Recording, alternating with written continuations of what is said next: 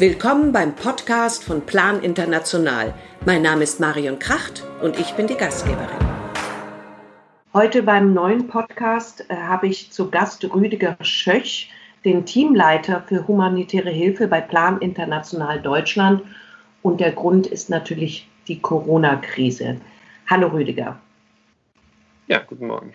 Ja, wir äh, unterhalten uns ja via Skype, weil wir uns persönlich nicht sehen können. Deswegen ist auch gleich meine erste Frage, wo bist du denn jetzt gerade? Zu Hause oder im Büro? Nein, ich bin tatsächlich äh, zu Hause, wie alle meine Kollegen auch, bis auf eine ganz kleine Notbesetzung, die im Büro die Stellung hält. Das heißt, du hast Homeoffice, Familienprogramm und Arbeit. Ganz genau so, ja. Im Moment sind die Kinder mit Schularbeiten versorgt und insofern hoffentlich ruhig. Mal sehen, wie es weitergeht. Okay. Wir werden sehen, genau. Was machst du denn als Teamleiter für humanitäre Hilfe bei Plan? Was ist das denn für ein Job? Ja, also tatsächlich benutze ich auf Deutsch diesen Titel, wie du ihn gerade genannt hast. Im Planverbund äh, sprechen wir dann häufig von Disaster Risk Management. Klingt ein bisschen sperrig, oh, soll ja. aber darauf hindeuten, dass wir eben nicht nur humanitäre Hilfe reaktiv leisten, sondern auch den Bereich Katastrophenvorsorge und die Übergangshilfe in Richtung der längerfristigen Entwicklungszusammenarbeit da mitdenken wollen. Gab es denn vor der Corona-Krise ähm, bei Plan einen strategischen Plan für Pandemiesituationen? Nein, wir hatten äh, keinen dezidierten Plan für Pandemien. Ähm, wir haben durchaus ja viel Erfahrung in der Katastrophenhilfe, aber was jetzt Pandemien angeht, bauen wir da vor allem auf äh, konkrete Erfahrungen, die wir gesammelt haben in der äh, Ebola-Krise in Westafrika 2014, wo wir ähm, ähnliche Arbeit geleistet haben wie jetzt, sozusagen am, am Rande oder ergänzend zu der natürlich wichtigen Gesundheitsarbeit äh, anderer Organisationen, die da spezialisiert sind. Wir haben zum Beispiel dort auch Studien durchgeführt und mit anderen äh, Partnern zusammen äh, Handreichungen erarbeitet, wie Kinderschutz in Situationen wie der jetzigen, also beim Ausbruch von Infektionskrankheiten funktionieren kann, worauf man da besonders achten muss. Also das heißt, welche Herausforderungen hat jetzt Plan vor sich, also in den Krisengebieten?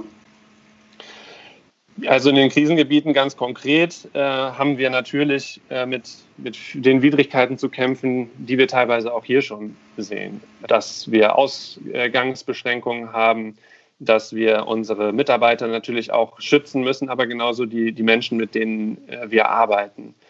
Das ähm, ist für uns alles relativ neu in dieser Form. Ich habe gerade schon erwähnt, Katastrophenhilfe ist für uns eigentlich auch unser tägliches Brot jetzt in dem Bereich, wo ich arbeite. Aber die aktuelle Situation ist anders. Wir haben keine regional eingrenzbare Krise, nicht einen Konflikt oder ein Erdbeben, eine Überschwemmung in einem Land oder einer einer Region, sondern die Situation betrifft die ganze Welt und auch uns hier in Deutschland. Wir haben das ja gerade schon angesprochen. Äh, ich sitze zu Hause. Das geht aber auch unseren Mitarbeitern in den äh, Länderbüros, wo wir arbeiten, so. Und die haben oft nicht so eine gute Internetverbindung wie wir jetzt gerade. Das hat es in der Form jetzt noch nicht gegeben und äh, da müssen wir uns alle neu drauf einstellen. Ja, aber wie fangt ihr denn dann an? Ihr könnt ja nicht überall gleichzeitig beginnen. Gibt es da irgendeinen ähm, Maßnahmenkatalog oder den ihr erarbeitet habt oder wie, wie macht man das? Ja, wir äh, versuchen tatsächlich aktuell zwei Dinge gleichzeitig zu tun. Das eine ist, ähm, überall gleichzeitig anzufangen, nämlich ähm, wir haben eine weitere Herausforderung, dass jetzt nicht nur unser Katastrophenmodus eingeschaltet wird, sondern dass aufgrund der Betroffenheit von Ländern in verschiedensten sozioökonomischen Rahmenbedingungen auch alle Projekte im Bereich der Entwicklungszusammenarbeit angeschaut, überarbeitet und gegebenenfalls angepasst werden müssen.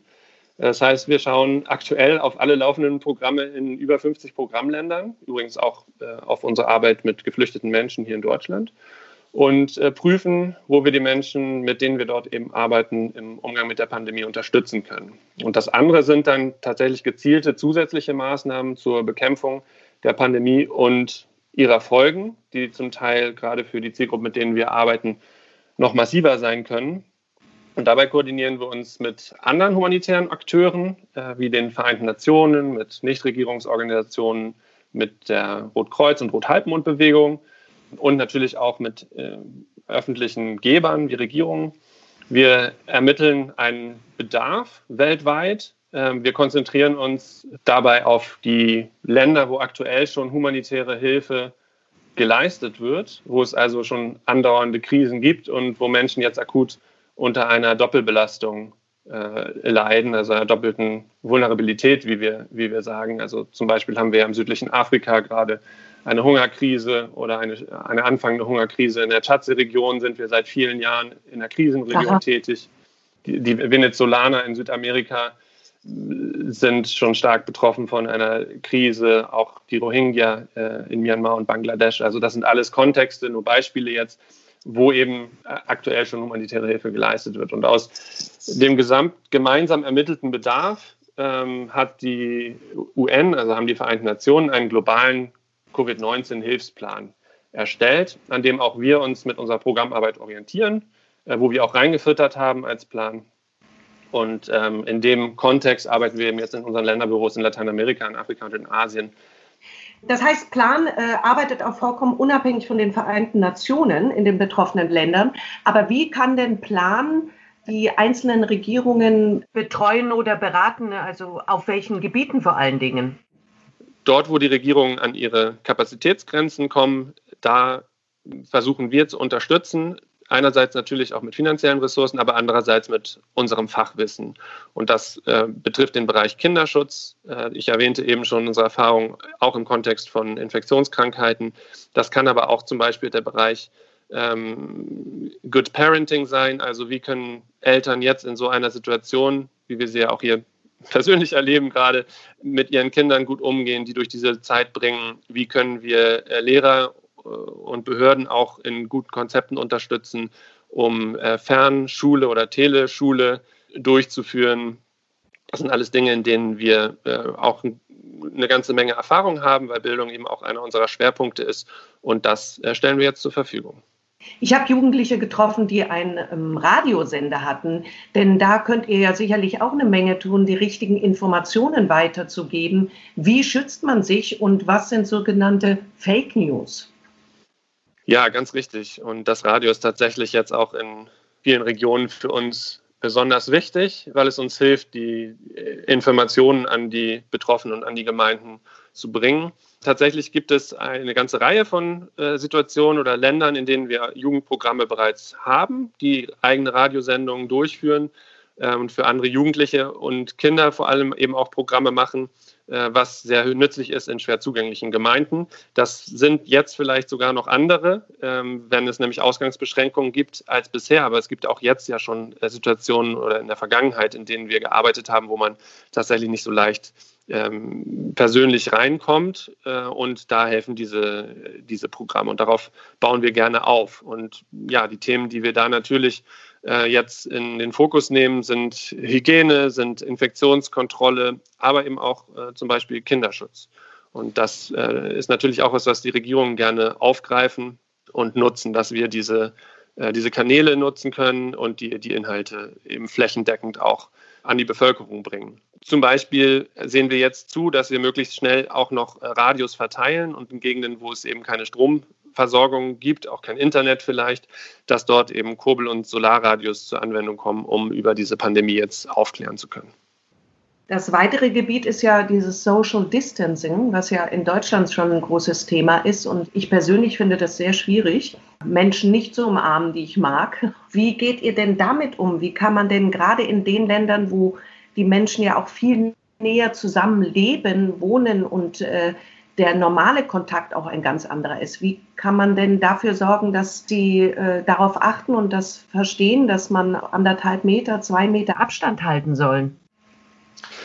Ja, das ist natürlich äh, ganz schwierig und äh, das kann man nicht pauschal sagen. Ich glaube, dass es da eine ganze Reihe von lokalen Ansätzen geben muss. Ganz klar ist, dass ähm, die soziale Distanz ein entscheidender Faktor ist aktuell Hygiene und Infektionskontrolle stehen an erster Stelle.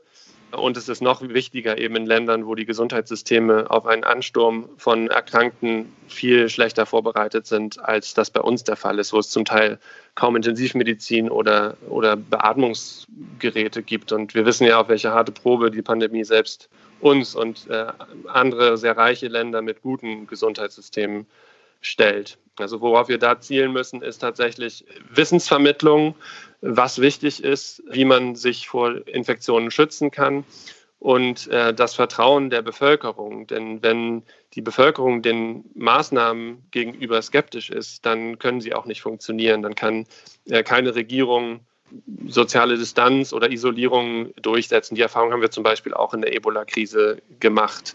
Das heißt, wir setzen da ganz stark auf unsere Erfahrungen in den Gemeinden, darauf, dass wir schon seit vielen Jahren mit diesen Menschen zusammenarbeiten und äh, dadurch eben eine Vertrauensbasis haben, auf der wir auch gute, solide Informationen vermitteln können und gleichzeitig eben auch gegen Fehlinformationen angehen können.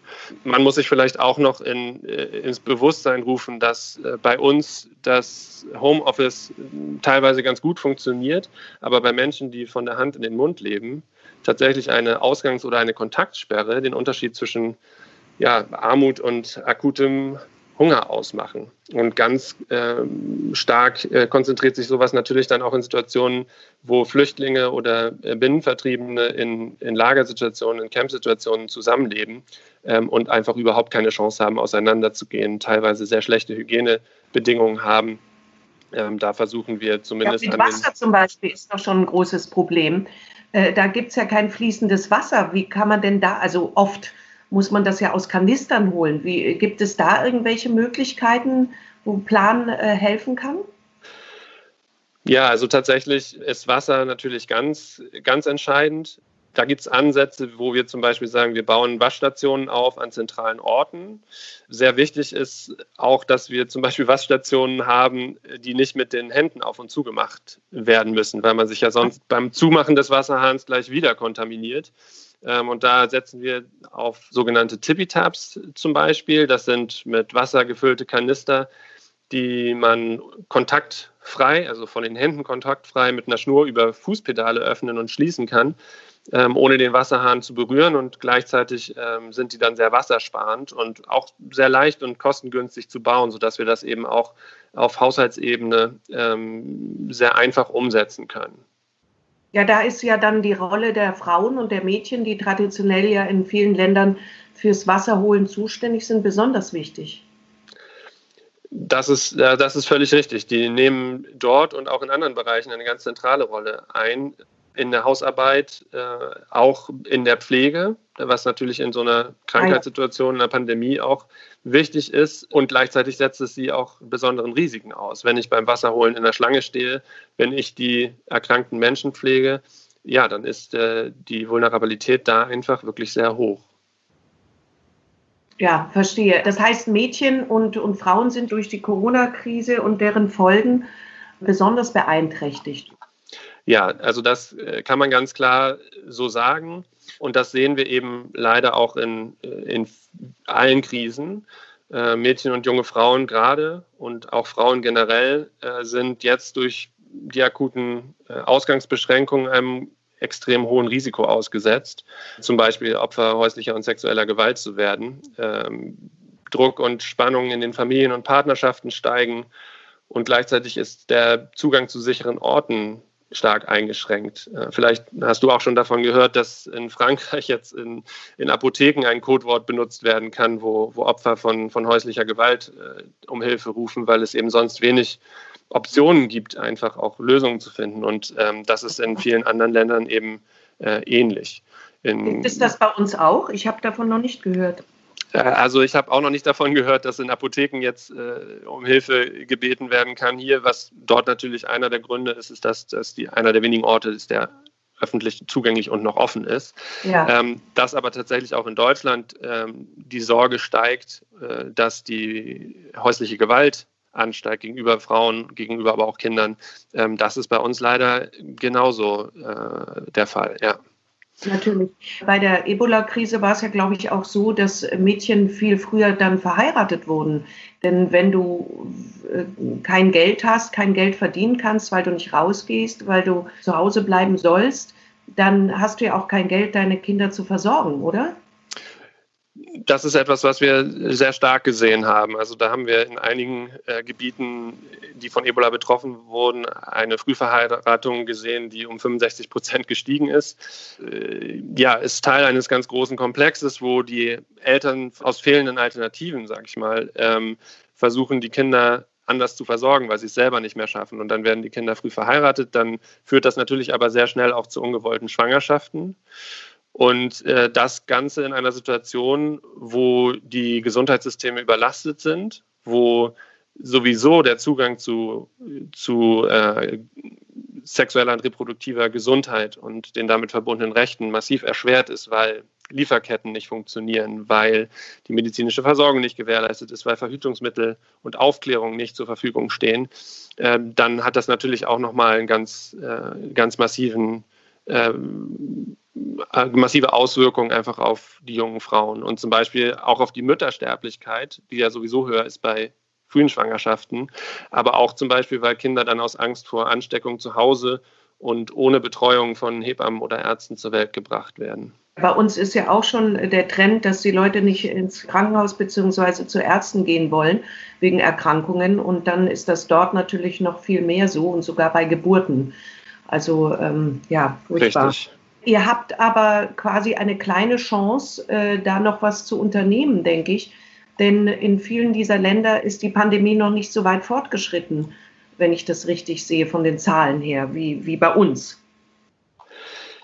Ja, das ist richtig. Ähm, wir befinden uns in sehr unterschiedlichen Stadien ähm, der Pandemie aktuell. Es gibt eine ganze Reihe von Ländern, sowohl in ähm, Lateinamerika zum Beispiel, wo fast alle unserer Länderbüros inzwischen äh, geschlossen sind beziehungsweise auf Heimarbeit umgestellt haben und wo auch der Zugang zu den Gemeinden physisch im Moment schwierig ist. Ähm, das betrifft aber auch Länder in, in Asien. Zugang zu gerade auch Flüchtlingslagern wird sehr stark beschränkt, wo wir dann eben auf Dinge setzen, wie ich das vorhin schon beschrieben habe. Wir versuchen die Menschen zu erreichen über Radio, aber auch über digitale Kanäle, also über soziale Medien, die Plattformen, die wir selber kennen. Ähm, vielleicht siehst du das auch, wenn du Plan hier oder da folgst. Äh, unsere Länderbüros nutzen Instagram, nutzen Facebook, nutzen Twitter, aber auch lokale Plattformen, die eben von der Bevölkerung dort genutzt werden, um Informationen zu verteilen ähm, und Unterstützung zu leisten. In anderen Ländern haben wir tatsächlich gerade noch so ein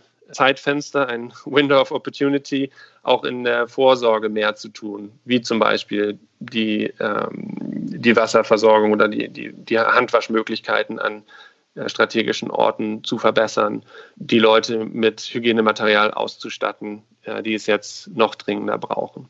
Also da setzen wir jetzt eben lokal mit den Dingen an, die aktuell möglich sind und konzentrieren uns auf, ja, auf die Bereiche, die wir eben schon angesprochen haben, aber auch äh, Ernährungssicherung, was ich glaube ich noch nicht erwähnt hatte, und den Erhalt von Einkommensmöglichkeiten.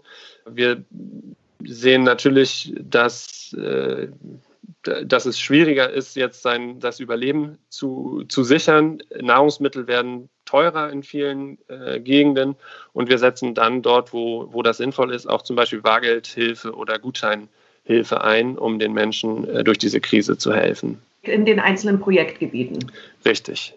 Ich meine, einer der Schwerpunkte von Plan ist ja nicht nur die Gesundheit und eben das Augenmerk auf Mädchen und Frauen, die in diesen Zeiten besonders geschützt werden müssen, sondern eben auch äh, Bildung. Das ist ja jetzt auch, ich meine, selbst bei uns ein, ein Problem, aber dort natürlich noch viel massiver. Was sind das für Auswirkungen im Nachhinein habt ihr da Informationen durch Ebola zum Beispiel bekommen können? Ja, also Bildung ist ein großer Fokus von unserer Arbeit, weil wir einfach sehen, dass Bildung die Grundlage für fast alles andere im Leben der, der Kinder später ist. Wir haben in, schon vor der Corona-Pandemie gesehen, dass viele Mädchen in ärmeren Ländern schlechte Chancen auf Schulbildung haben, gerade auch auf die weiterführende Schulbildung. Und das Problem wird jetzt natürlich größer. Und das ist tatsächlich auch etwas, was wir im Ebola-Kontext gesehen haben und wo wir sozusagen jetzt unsere, unsere Annahmen dadurch äh, untermauern können durch diese Erfahrung. Mädchen müssen im Haushalt arbeiten, äh, ihre Geschwister betreuen oder eben auch helfen, Geld für die Familie zu verdienen. Und die Befürchtung, die wir haben, ist tatsächlich, dass wenn die Schulen dann irgendwann wieder öffnen, dadurch, dass die Ressourcen der Familien teilweise erschöpft sein werden, dann kein Geld mehr dafür da ist, ihre Töchter wieder in den Unterricht zu schicken. Die UNESCO schätzt, dass aktuell 743 Millionen Mädchen äh, seit dem Ausbruch der Pandemie nicht zur Schule gehen können. Und wir haben eben die Sorge, äh, dass das auch längerfristige Auswirkungen hat. Und deswegen versuchen wir da auch jetzt gegenzusteuern, damit äh, die bescheidenen Fortschritte, die wir in der Gleichberechtigung in den letzten Jahren erwirken konnten, nicht jetzt innerhalb weniger Wochen und Monaten uns durch die Finger rinnen. Ja, das bedeutet, dass äh, man da ein besonderes Augenmerk drauf haben muss, denn dazu muss man ja sagen, dass in vielen Ländern der Welt Schulbildung nicht kostenlos ist wie bei uns und man ja auch noch Uniformen und Schulmittel kaufen muss. Und da fehlt eben dann das Geld und da fallen Mädchen meist hinten über, richtig? So ist es leider tatsächlich in vielen Situationen und dann schließt sich da auch wieder der Kreis zu, zu dem, was wir vorhin besprochen haben, zu Themen wie Frühverheiratung. Und das ist tatsächlich so, dass in Berichten, die wir äh, veröffentlicht haben in den letzten Jahren zu ganz unterschiedlichen äh, Krisensituationen, also von der Tschad-Region habe ich vorhin schon gesprochen, der Südsudan ist eine andere, die, äh, die syrischen Flüchtlinge im libanesischen Beirut. Überall erzählen uns die Mädchen, dass sie aufgrund der Krisen oft nicht zur Schule gehen können und andere Aufgaben im Haushalt übernehmen müssen. Dann ist es ja besonders wichtig, dass sie auch nach wie vor Geld dafür hat, beziehungsweise mehr Geld bekommt von den einzelnen Institutionen. Was kann man da tun? Ja, also auch da ist unser Ansatz jetzt doppelt. Ähm, wir müssen einerseits gucken, wie wir die äh, Programme, die aktuell laufen, teilweise umgestalten und ähm, so gestalten können, dass sie vielleicht schon einen positiven Beitrag leisten zum besseren Umgang mit der, mit der Pandemie. Aber natürlich werben wir auch neue Mittel ein. Ähm, unseren öffentlichen Gebern, äh, also Regierungen, wir arbeiten zum Beispiel mit der Bundesregierung zusammen oder auch mit der Europäischen Union und anderen, denen legen wir sehr ans Herz, dass sie auch in dieser Pandemie auf die besonderen Bedürfnisse von Mädchen und jungen Frauen achten, dass sie deren Gesundheit und das Wohlergehen in, in den Fokus rücken, damit wir diese Arbeit eben auch dann mit dieser Finanzierung verstärkt durchführen können. Wichtig ist mir dabei auch zu erwähnen, äh, natürlich brauchen wir jetzt viel mehr Geld, um mit dieser Situation umzugehen. Ähm, das darf aber nicht auf Kosten laufender Projekte gehen, denn wir arbeiten ja schon ähm, mit sehr begrenzten Ressourcen in vielen, vielen Krisen dieser Welt, die alle unterfinanziert sind. Ähm, und äh, viele davon waren schon jetzt vor der großen und, und berechtigten Aufmerksamkeit auf die, die Corona-Pandemie, Krisen, die wir vergessene Krisen genannt haben. Und äh, da müssen wir eben darauf achten, dass gerade die öffentlichen Geber jetzt nicht äh, nur umschichten, sondern dass wir da wirklich sinnvolle Lösungen finden und dann nicht äh, die von humanitären Krisen jetzt schon betroffenen Menschen vergessen. Da möchte ich auch den Paten danken, die nach wie vor die Patengelder überweisen. Hier sind ja auch viele Menschen in schwierige finanzielle Situationen gekommen und zahlen trotzdem die Patengelder, so es ihnen möglich ist. Und das ist natürlich auch weiterhin wichtig und ein großes Dank auch an die. Ja, dem kann ich mich nur anschließen. Also die Arbeit, die wir vor Ort machen, können wir natürlich nur machen aufgrund sowohl der Patenschaftsbeiträge als auch der Spenden, die eben oft von Paten, aber auch von anderen privaten Spendern bei uns ähm, eintreffen, äh, auch jetzt in dieser Krise.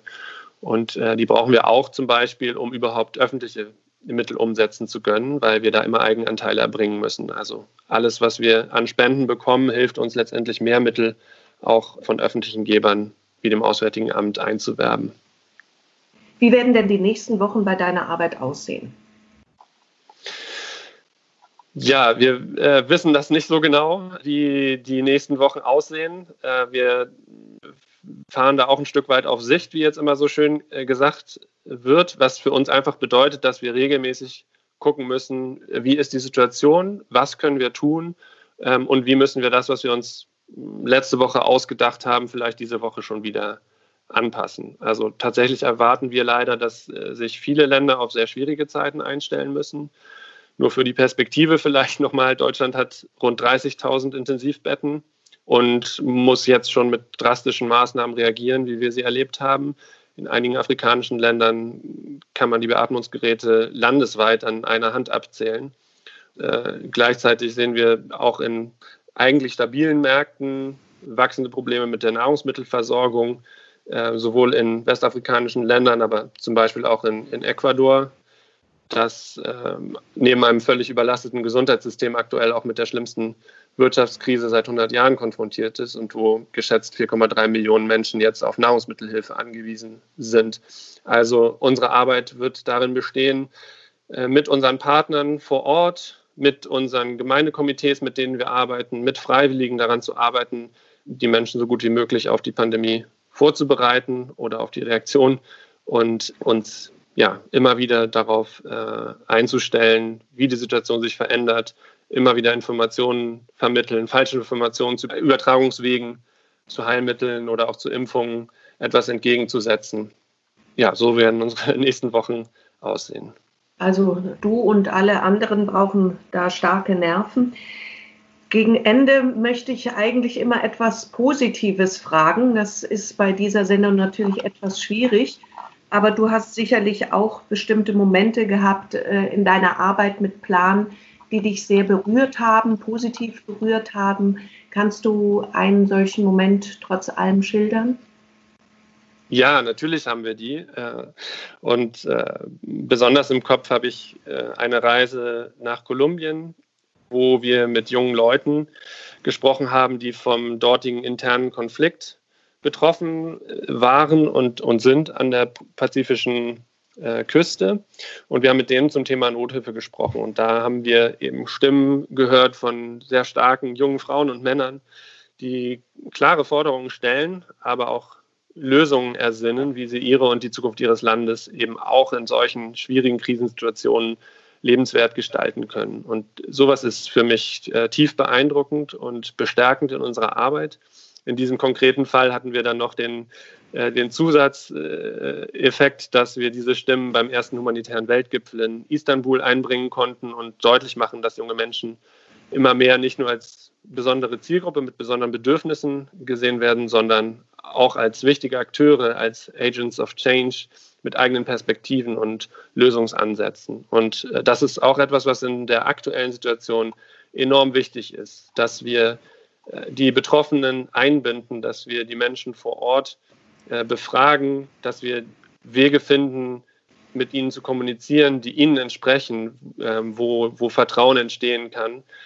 Die Betroffenen vor Ort sind die ersten und wichtigsten Nothelfer. Und Frauen und Mädchen und Männer und Jungen sind sehr unterschiedlich betroffen von solchen Krisen, wie wir schon besprochen haben. Und deswegen müssen sie auch alle auf den verschiedenen Ebenen in Entscheidungen eingebunden werden, um, wenn, also wenn wir gute Lösungen finden wollen. Ich danke dir und äh, wünsche dir viel Kraft und deinen Kollegen auch und viel gute Nerven für die nächste anstrengende und wichtige Zeit. Danke für das Gespräch, Rüdiger Schech. Sehr gerne. Danke dir, Marion. Vielen Dank fürs Zuhören. Falls ihr Fragen oder Anregungen habt, dann schickt uns eine Nachricht an podcast.plan.de. Gerne auch als Sprachnachricht, dann kommt ihr vielleicht in einer unserer nächsten Sendungen vor. Tschüss.